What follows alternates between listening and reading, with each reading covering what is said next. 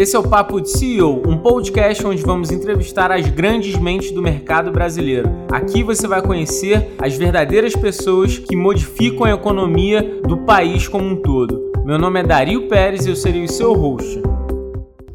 Olá, meus queridos. Hoje temos uma presença ilustre, ele que foi o grande CEO do Flamengo, que conseguiu fazer uma nova gestão dentro de um clube que hoje pode ser chamado de empresa. Eu estou falando aqui com o nosso amigo Fred Luz. Muito obrigado por você ter vindo, Fred. Obrigado a você, Dari, e obrigado a vocês que vão me ouvir e estão me ouvindo.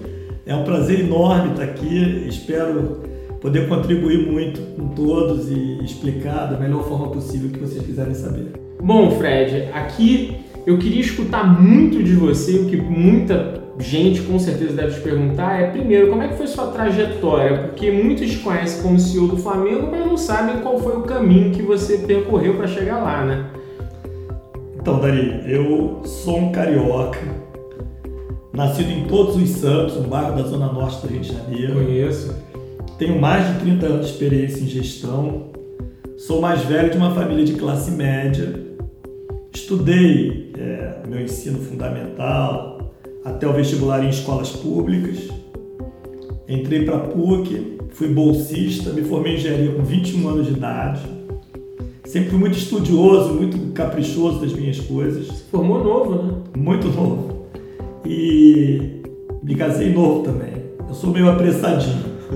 Fiz concurso da Petrobras, fui engenheiro da Petrobras, fui professor lá dos cursos de formação da Petrobras, dei aula, muita aula e e participei muito da área de, de administração, pesquisa operacional, embora eu tenha sido engenheiro de formação, mas com especialidade em pesquisa operacional. Fiquei quase seis anos na Petrobras.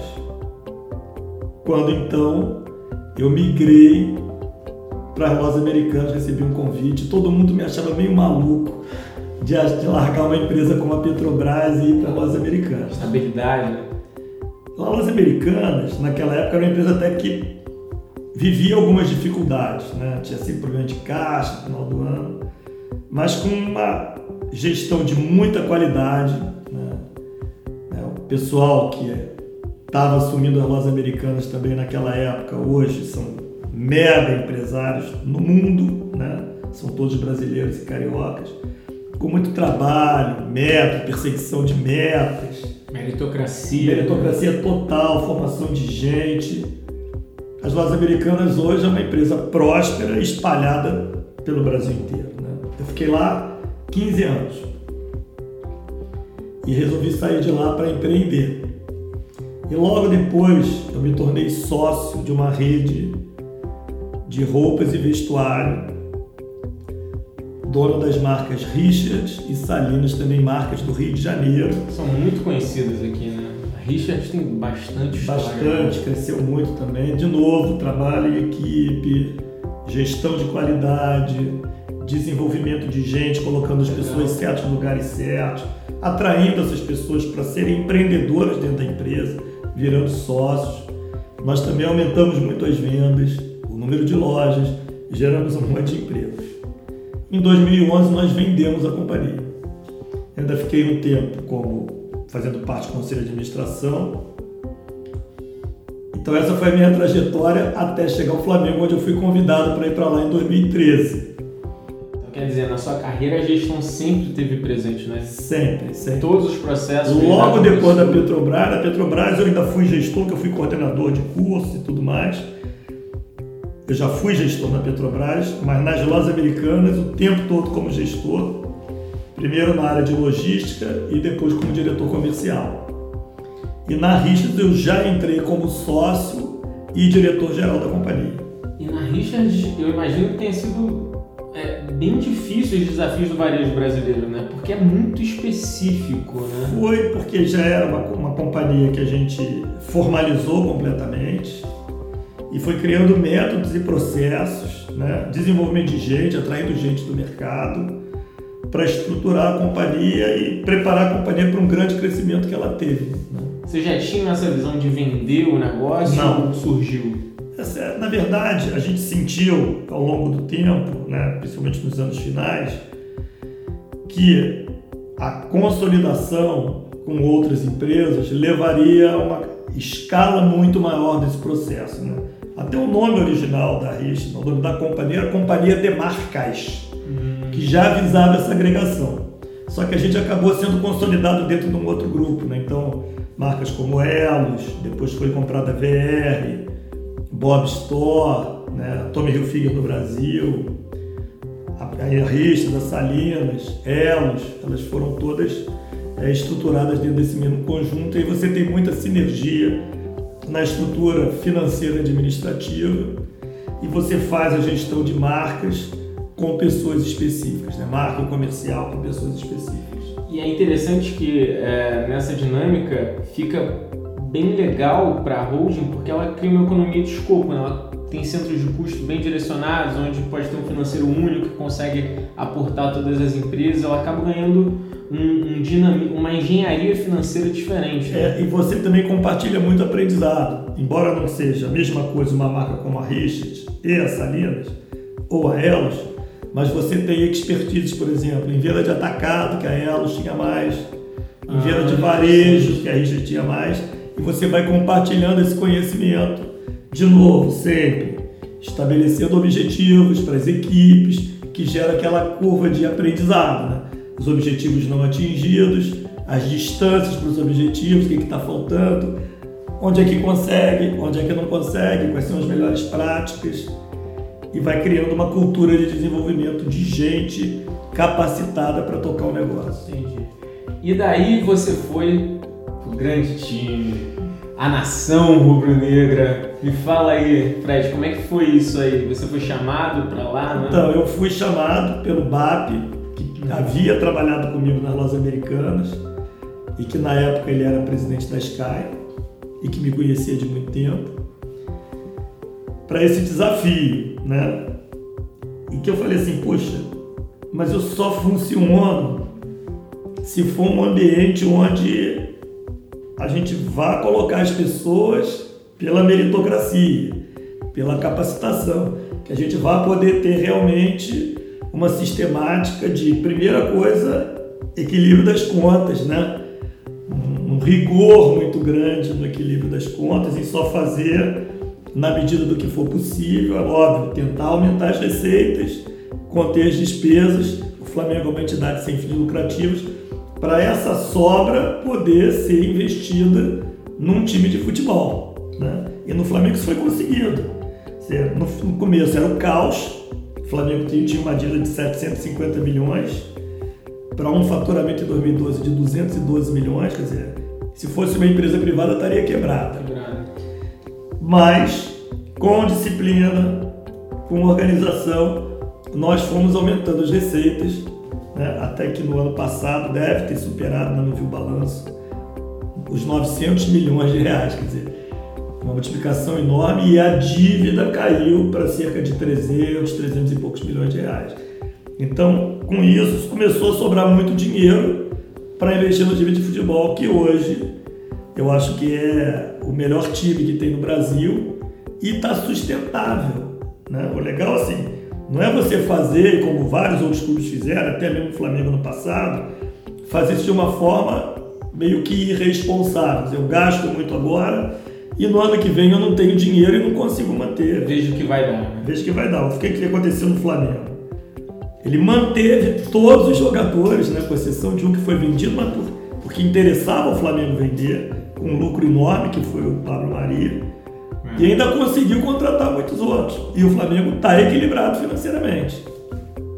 Eu acho que vai continuar forte por muitos e muitos anos. É dizer, mudou muito a liderança do Flamengo porque entrou uma, é, uma administração técnica. O Flamengo até aquele momento ele não tinha experimentado uma estrutura de gestão executiva absolutamente profissionalizada. Na verdade, até ali, até o final de 2012, os vice-presidentes estatutários que não trabalhavam full time, eles, eles é que exerciam as funções executivas. Na verdade, não tinham tempo suficiente para isso e naturalmente a qualidade era muito ruim no resultado. A partir de 2013 não. O grupo executivo, que no primeiro momento era liderado até por um tricolor, Marcelo Coelho, É, porque não precisa ser Flamengo para ser bom. Total. O Flamengo foi buscar as melhores pessoas. Eu era do marketing, eu era rubro-negro, sou rubro-negro, mas o diretor financeiro era botafoguense. Quando eu assumi a direção geral, eu continuei com esse diretor financeiro botafoguense. O espírito é a melhor pessoa para fazer o trabalho e acompanhar o desempenho. Tem meta, se for bem, tem bônus, se for mal, tem ou treinamento ou um até logo, até breve, passar bem. Famosa né? rua.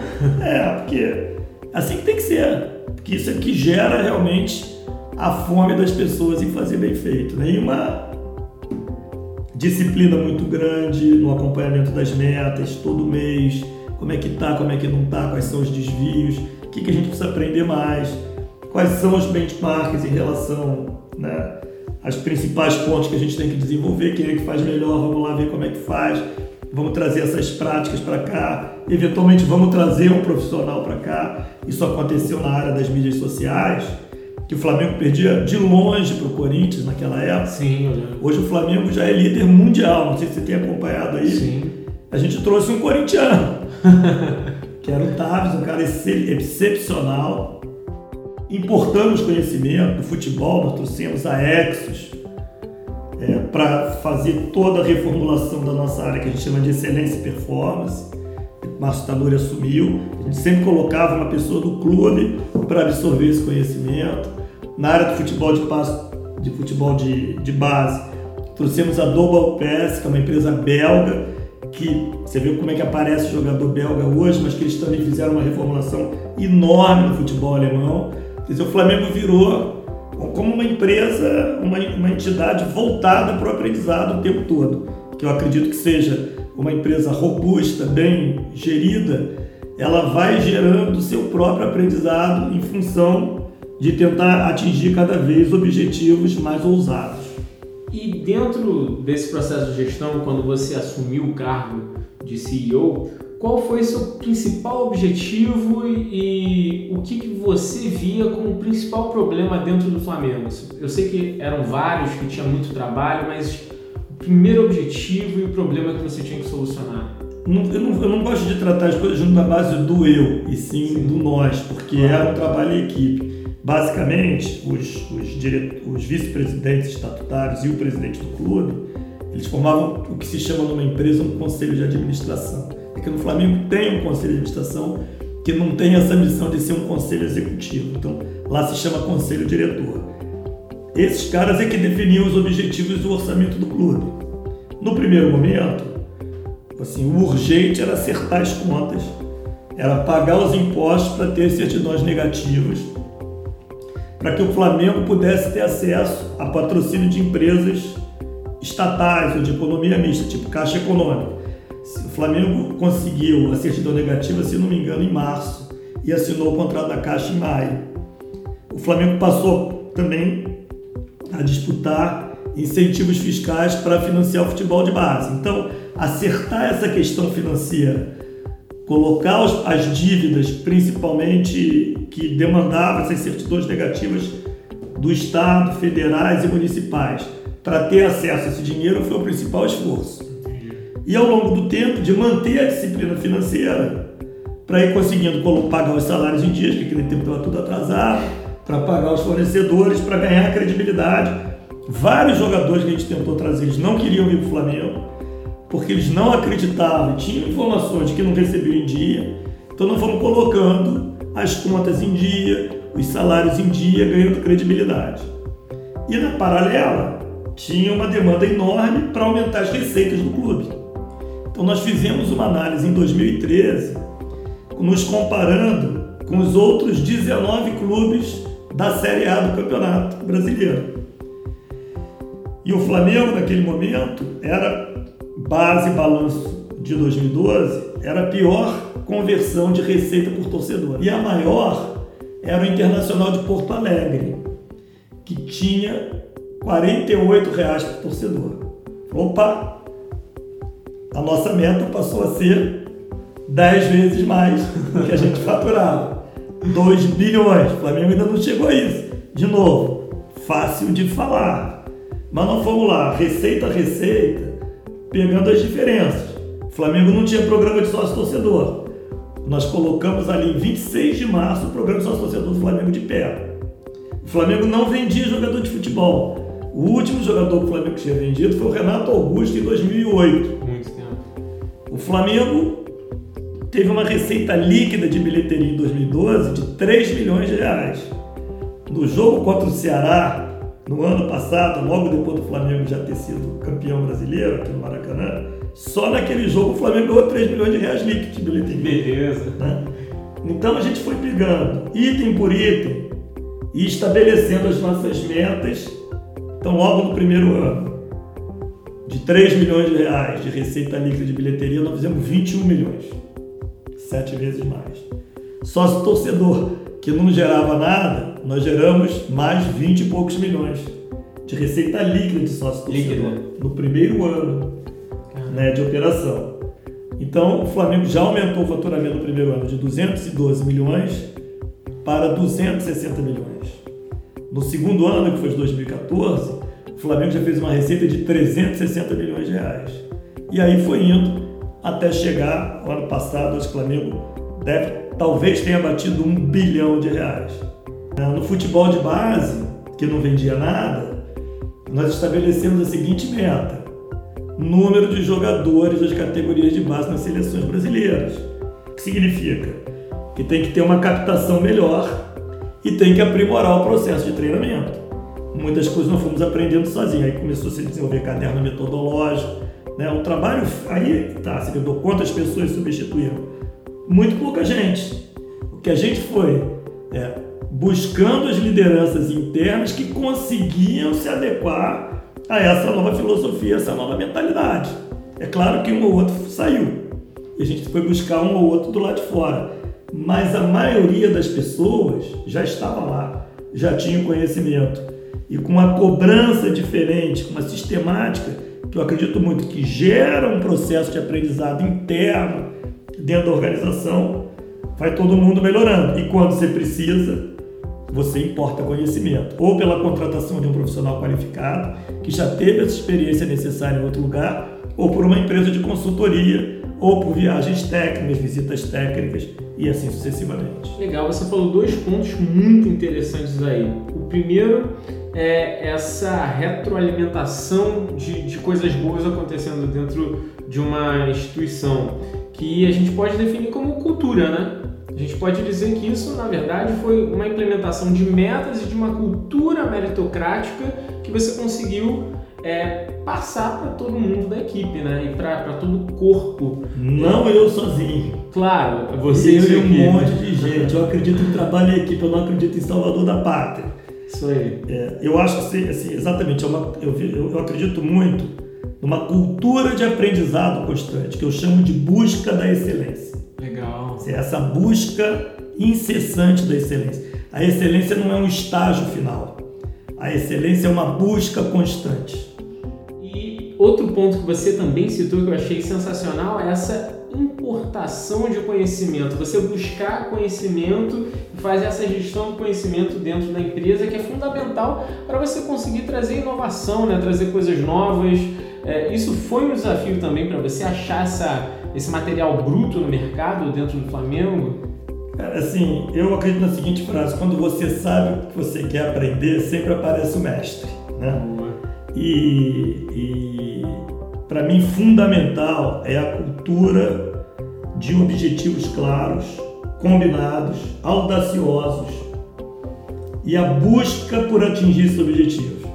Isso aí gera a tua necessidade de aprendizado. E aí você vai buscar e aí você acaba encontrando o mestre. Eu gosto de duas frases do Falcone. Uma sobre meta, que eu adoro. Meta é algo que eu tenho que conseguir e eu ainda não sei como. Eu adoro isso. Porque a meta, ela dirige o esforço. Ela dirige o aprendizado. Ela dirige essa necessidade de aprendizado. Que quando eu já sei, já é tarefa. Sabe assim, quando eu não sei é uma meta, é um desafio, mas ele é factível, ele é viável. Eu tenho que conseguir. Sabe, a minha vida toda é muito baseada nisso, é uma filosofia. E eu acho que as organizações, eu gosto, você citou um eu gosto muito do Peter Senge, A arte e a disciplina das organizações que aprendem. É exatamente isso. E você vai estruturando o conhecimento. À medida em que você aprendeu alguma coisa, você registra, escreve. Aquilo ali é um degrau para você não ter que voltar para o começo da escadaria. É um degrau que você consolida e dali para frente você vai construir outros degraus naquela tua escalada lá, que a gente chama de chegar lá, mas que no fundo não tem fim. Muito legal. E em uma outra conversa nossa, você citou um ponto que eu achei muito interessante, que eu acho que você leu em algum lugar sobre Footnomics. Me, me fala um pouco sobre Soccernomics. isso. Soccernomics. É um livro em inglês, escrito por ingleses. E eu acho que ele de vez em quando atualiza os livros. Assim, seria traduzido de uma forma livre economia do futebol, mas tem muito a ver com a estatística do futebol. E eles têm várias é, relações de causa e efeito no futebol. E o principal deles é que quem mais investe em salários de jogadores é quem tende a ter melhores resultados esportivos. Por quê? Porque é com bons jogadores que você constrói grandes times. Futebol não é uma ciência exata, mas eles dizem o seguinte: o time que mais gasta, ou seja, que tem os melhores jogadores, em pontos corridos, no horizonte de 10 anos, ele tem 98% de chance de ganhar um título. Que interessante. No mata-mata, 35%. Que o mata-mata é errático, porque o futebol é errático. Você pode, com o melhor time, perder um jogo. Mas a estatística, né? a lei dos grandes números, né? esperança matemática, com a repetição, aí sim, eu tenho o melhor time, eu vou jogar 10 vezes contra você que tem o pior, eu vou ganhar 8 vezes, talvez empate uma, talvez perca uma. Então em 10 jogos eu vou ganhar 8. Mas num jogo eu posso perder, eu posso empatar. Então é, é mais ou menos isso. Né? E aí tem várias estatísticas lá de da onde você bate escanteio, se é na primeira trave, na segunda trave, onde tende a entrar mais bola. Tem várias histórias assim interessantes sobre isso. E nisso você então também botou como objetivo ter bons jogadores. Vídeo lembro que a gente Como a gente né? lá em 2013, 2014, a gente estava muito longe de ter o dinheiro. É, isso só começou a se materializar a partir de 2016, 2017. Eu até cito o exemplo de 2014, que quando teve a parada da Copa, e o Flamengo naquela época disputava para não cair. Nós fizemos duas contratações na parada da Copa, que eram as contratações para ver o que, que a gente ia poder conseguir naquele ano. Você é rubro-negro, não sei se você se lembra quais foram essas contratações. Se lembra? Foram Canteiros e Eduardo da Silva. E foi Você vê a entre- diferença do que o Flamengo era capaz de contratar com o dinheiro que tinha para o que é hoje. É, nem se compara. De novo, naquela época, a gente disputava em outra faixa da tabela. Como futebol não é ciência exata, nós começamos a nos qualificar a partir de 2016, 2017. Que a gente começou a ter investimentos aí entre os 5, 6 maiores investimentos do futebol brasileiro. Hoje o Flamengo é o maior. E você vê o que está acontecendo.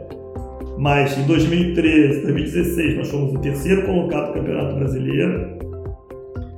2017 nós fomos o sexto, mas fomos a duas finais, uma da Copa do Brasil e uma da Copa Sul-Americana.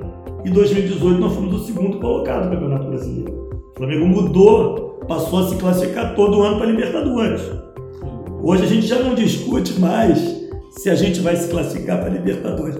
A discussão é se nós vamos ser campeões ou não. Porque o Flamengo em qualquer lugar agora disputa para ser campeão. Mas ele é o maior investimento do futebol brasileiro.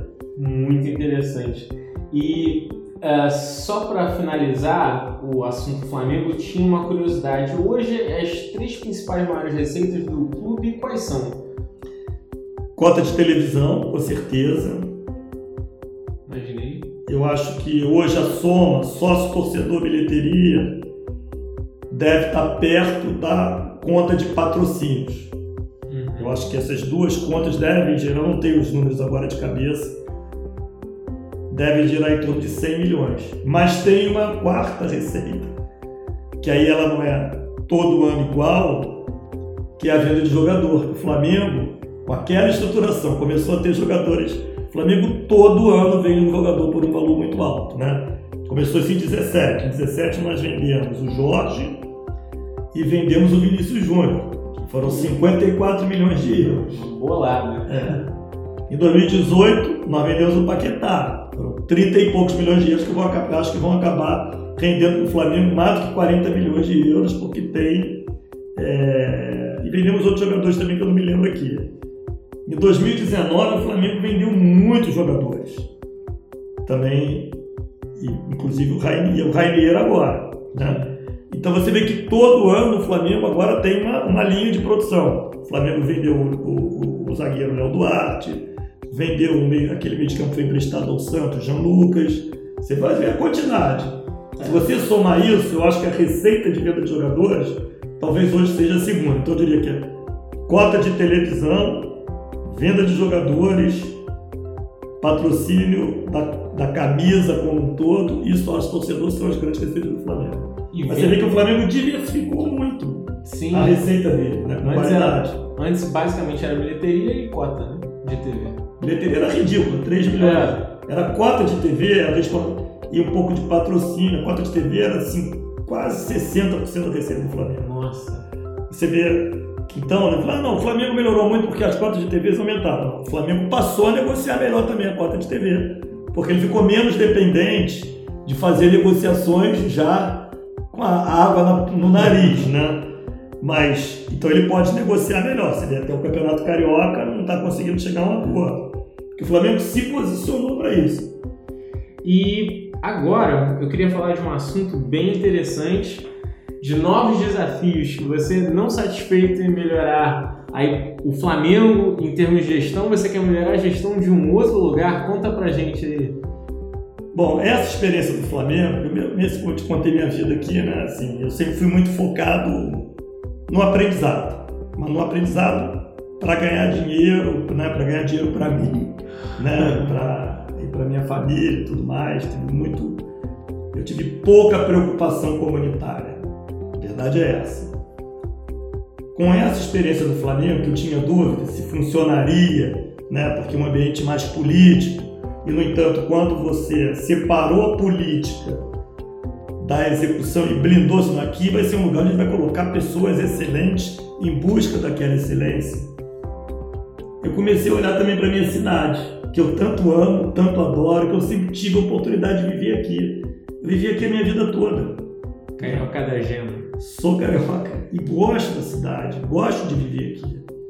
E eu comparo muito a cidade do Rio de Janeiro ao Flamengo lá de 2012 uma marca com enorme potencial, né? Eu acho que não existe cidade que tem que seja sonho de, uma, de todas as pessoas, até no mundo, de virem para cá e no entanto tão degradada. E o Flamengo era isso. O Flamengo para muitos era assim um, um caso quase sem solução. E na verdade as coisas têm solução. Sempre tem. Com muito trabalho, com limpeza, e eu falei assim, pô, será que não dá para ajudar nada mesmo? E eu fui buscar. Eu falei, caramba, eu, eu vou, eu vou tentar. Primeiro eu fui olhar para ver se eu via possibilidade. E aí eu fui conhecendo várias coisas muito interessantes. Eu participei do Renova Brasil, Sim. que é uma instituição de formação de gente nova para a política. Conheci muita gente jovem interessante. Eu acho fantástico. Conheci o Partido Novo, que para mim é a melhor plataforma disparada para trazer gente boa para a política. E eu comparei um pouco isso ao Flamengo também, o movimento do Flamengo foi um movimento de fora para dentro. Pessoas que não estavam na política do Flamengo, e eu nem era parte disso, eu só fui entrar depois, por isso eu digo que eu não sou salvador da pátria, eu sou, da, eu sou parte elas começaram a entrar no Flamengo para a política do Flamengo, para mudar a forma de fazer política. E é o que eu acredito que a gente precisa para o Brasil e que precisa para a cidade do Rio de Janeiro em particular. E nesse processo, eu entrei no Partido Novo, que eu acho que é uma plataforma maravilhosa, porque assim como no Flamengo, o Partido Novo não acredita em aparelhamento político, em, em, em cabide de emprego acredita numa qualidade de gestão excelente, onde você vai buscar as melhores pessoas para fazer as coisas. independente de ser do Partido Novo ou não. Então eu participei de algumas campanhas e eu participei muito da transição do governo do Zema, que o Partido Novo elegeu o governador em Minas Gerais, que é o Romeu Zema. Participei da estruturação do governo do Romeu Zema. E no governo do Romeu Zema foi feito o que foi feito no Flamengo. O melhor cara para o meio ambiente é um cara que trabalhou no PT. É um problema, bota o cara para trabalhar lá. Não precisa ser do novo. Quem é o melhor cara de finanças? Foi contratada uma empresa de recrutamento, como é feita nas grandes empresas, inclusive multinacionais, que vai buscar as melhores cabeças para aquela área que você precisa. Aí você seleciona dois ou três, traz para entrevistas e o governador escolheu. Isso deu um problema, inclusive, com gente do próprio Partido Novo, que achava que por ser do Partido Novo ele ia ter direito de ocupar um cargo. Como outras pessoas, não, mas eu sou Flamengo, eu tenho que estar aqui, não. Você tem que ser o melhor para fazer esse trabalho, não ser Flamengo. Não é que não ser Flamengo, ser Flamengo seja ruim, não, é ótimo. Mas primeiro é que o resultado seja muito bom. E é isso que, na minha opinião, falta ao poder público. A gente está acostumado com o que a gente chama de um, um processo político equivocado, de aparelhamento, de projeto de poder, de querer ficar a vida toda na política. Nós entendemos que quem tem que ficar a vida toda são os funcionários. Os políticos eles devem se revezar. Esse é um princípio do novo muito forte. As pessoas devem vir para a política para servir e não para se servir. Perfeito. Então, foi isso que me fez fazer a, mudança, a mudança e querer enveredar por esse lado. Aí eu entrei para a estrutura do partido e depois eu me lancei a essa. Eu me inscrevi no processo seletivo para ser candidato a prefeito no Rio de Janeiro, porque também é uma outra coisa que só o Partido Novo faz. Ele faz um processo seletivo para decidir se a pessoa poderá ser candidata por ele ou não. Ou seja, você está em um processo de seleção. Não, já passei por ele. Já fui passou. aprovado. Foi aprovado. Pode me dar os parabéns. Parabéns. Eu fui o único que foi aprovado no caso do Rio de Janeiro, mas a formalização da candidatura só acontece na convenção pela legislação eleitoral. E que desafio, né? Porque você vai pegar hoje o Rio de Janeiro, para quem é empresário, isso não é, é posso falar abertamente, que a gente está em uma cidade que precisa de um modelo de gestão rápido, né? Hoje a gente tem um problema seríssimo de gastos e de receitas também, e um emparelhamento público muito forte, onde a gente vê determinados setores extremamente estagnados e que a gente precisa realmente um choque de gestão com esse olhar é, de meritocracia, de metas, de cumprimento de prazos, né? E você vai vir com tudo isso, né? Tari, hoje eu tenho assim uma, uma proposta, por tudo que eu tenho visto, que é basicamente o seguinte: número um, acabar com a bagunça. Porque qualquer coisa, qualquer área, qualquer situação que você olhe para a cidade do Rio de Janeiro, é infelizmente o que a gente vê é uma bagunça. Bagunça, bagunça. E para acabar com a bagunça, você precisa, número um, que você já falou aí, um choque de gestão, que significa? Acabar com o cabide de empregos, acabar com apadrinhamento, colocar as pessoas certas nos lugares certos, ter metas, objetivos claros e acompanhar essas metas. Ter a descentralização, que significa distribuir essas metas de acordo com as necessidades regionais da cidade. E o Rio tem 33 regiões administrativas que deveriam estar empoderadas para fazer uma relação mais próxima com o cidadão. Ainda dentro do choque de gestão, ter transparência, permitir que a população saiba quais são esses objetivos que estão sendo buscados e possam criticar se eles são bons, se eles são maus e se eles estão sendo atingidos ou não estão sendo atingidos. Mas é isso. Então, assim, a gente está falando um choque de gestão. Acabar com a bagunça, fazer um choque de gestão que eu expliquei o que é e ter tolerância zero com corrupções e desvios, que é um outro problemaço que afetava o Flamengo também.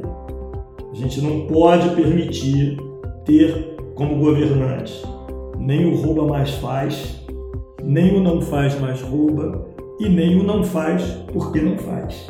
Perfeito. E o que, a gente precisa entregar?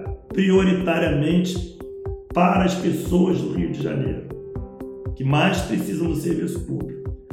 Uma saúde que funcione. E tem recurso suficiente para isso. Falta o famoso choque de gestão, falta ter tolerância zero com a corrupção. Nós precisamos garantir que 100% das nossas crianças estejam alfabetizadas aos 6 anos de idade. De novo, aquela palavra da meta. Outras cidades já fazem. São Paulo faz, muitas cidades do Nordeste do Brasil fazem. E o Rio de Janeiro não consegue que 15% das suas crianças, 8 anos de idade, ao final da terceira série, estejam alfabetizadas. E ainda há um questionamento da qualidade da alfabetização desses outros 85%. Isso é uma atitude básica que, quando você perseguindo a meta, desenvolvendo métodos e processos, cultura de aprendizado, como já falei aqui você vai acabar tendo impacto em todo o ensino fundamental e principalmente nessa criança de 6 anos que é alfabetizada vai estar muito mais estimulada e capacitada para ir vencendo as demais etapas do ensino. Então eu falo sempre assim, vamos procurar fazer o simples e o que é possível no primeiro momento. Depois a gente vai subindo os degraus. Quando a gente tiver 100% das nossas crianças alfabetizadas aos 6 anos, a gente já vai ter melhorado muito a segunda, terceira, a quarta, a quinta, até a nona série, que é o ensino fundamental, e vai estar criando uma base muito melhor.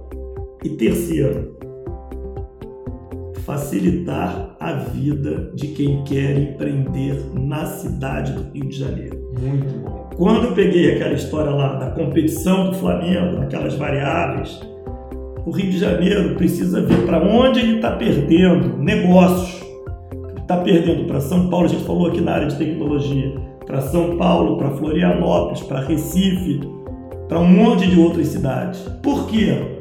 Onde é que nós estamos falhando? Vamos consertar. Se aqui demora, sei lá, 50 dias para abrir uma empresa, e se numa cidade demora 3 dias, nós temos que buscar abrir uma empresa aqui em dois, para a empresa querer abrir aqui. Nós temos que ser competitivos, nós temos que trabalhar para aprender a ser competitivo. O resto não interessa. Nós temos que conseguir. É difícil? Pode ser. Mas eu não quero ficar discutindo muito. É difícil. Eu quero fazer, eu quero saber como é que vence o obstáculo. O Rio de Janeiro precisa aprender, voltar a aprender a gostar de si próprio. Muito bom. E a gente vai criar uma cultura de orgulho na cidade. Eu acredito pra caramba, acho que é possível. Não acredito que exista problema com cidadão carioca, não existe, nem com funcionário público. A gente sabe que tem uma qualificação muito grande entre os servidores públicos do, do, do município. O problema tem, quando você me perguntou, substituiu muita gente no Flamengo? Eu falei, não. Substituiu muita gente na liderança. A liderança tem que mudar a forma de fazer política tem que mudar. Com qualidade, com seriedade, com gente que entende para fazer, com valorização de quem consegue entregar a meta. Boa. É simples assim. Interessante que você citou um ponto que eu não posso deixar de falar, que é educação. Eu, como professor, eu sou uh, quase uh, uma, das, uma das pessoas que mais reclama disso aqui dentro do escritório, porque para mim isso é a base de tudo. Se você não traz educação, você não consegue elevar a condição do, do, do, povo, né? no caso aqui do carioca. Porque se ele não tiver isso, ele não consegue brigar com os outros estados e também não consegue se equalizar de uma maneira geral dentro da economia. E outro ponto legal aqui que você também disse é sobre essa dinâmica é, de governo e como é importante você trazer essa, eu vou chamar de cultura, e de fato é, para dentro do sistema público. Porque o, o, sistema público ele não tem essa, essa visualização, e eu não digo que são todas as pessoas, mas eu digo que é mais uma questão de cultura e de liderança. E de liderança para fazer com que as pessoas entendam que resultados precisam ser alcançados se a máquina pública ela é feita para conseguir resultados e evoluir. entender que dentro da, da dinâmica de um governo e dentro do estado e do município do Rio de Janeiro, a gente precisa ter um crescimento, a gente precisa ter metas bem estruturadas, a gente precisa entender receitas, entender centros de custo. Atração de empresas, atração de turistas, atração de negócios. Com certeza. Isso é que vai gerar bem-estar para a população lá do outro lado.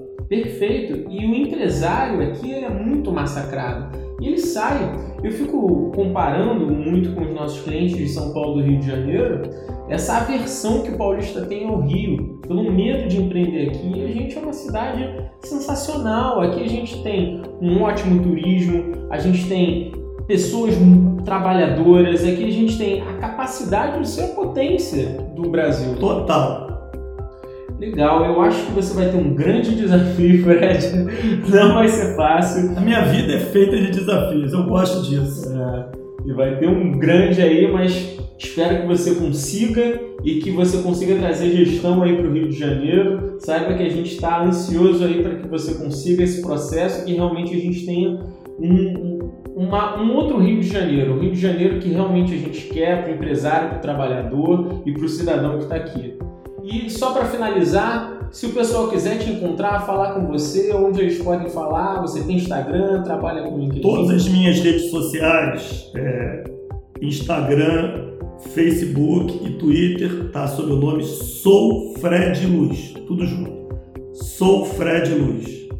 E eu tenho também um número de WhatsApp, onde as pessoas que estiverem mais animadas e quiserem receber aí informações diretas no seu telefone, que é 989 00 3030.